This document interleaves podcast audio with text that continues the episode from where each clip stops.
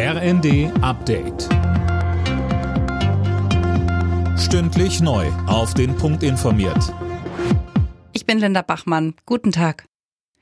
Wir haben einen kritischen Winter vor der Nase. Das hat Wirtschaftsminister Habeck bei seinem Kanada-Besuch gesagt. Er ruft dazu auf, weiter Gas zu sparen.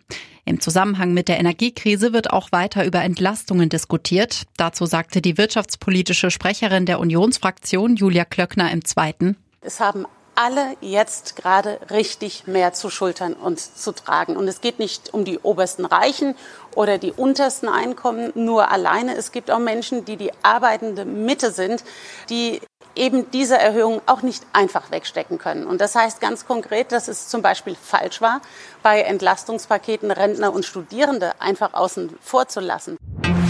Der Chef des Weltärztebunds Montgomery fordert die vierte Corona-Impfung für alle. Er sagte dem Redaktionsnetzwerk Deutschland, die Ständige Impfkommission sollte den zweiten Booster auch für jüngere Impfwillige empfehlen.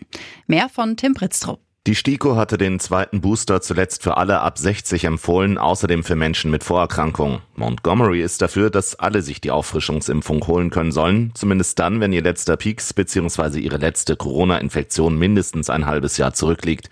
Vom angekündigten Omikron-Impfstoff erwartet er nur kleinere Fortschritte. Der angepasste Impfstoff sei kein Allheilmittel. Bundesfinanzminister Lindner hat Forderungen nach einer Verlängerung des 9-Euro-Tickets erneut zurückgewiesen. Das würde 14 Milliarden Euro kosten, sagte er in der ARD. Das Geld würde sonst anderswo fehlen. In Rostock wird ab heute an die ausländerfeindlichen Ausschreitungen vor 30 Jahren erinnert.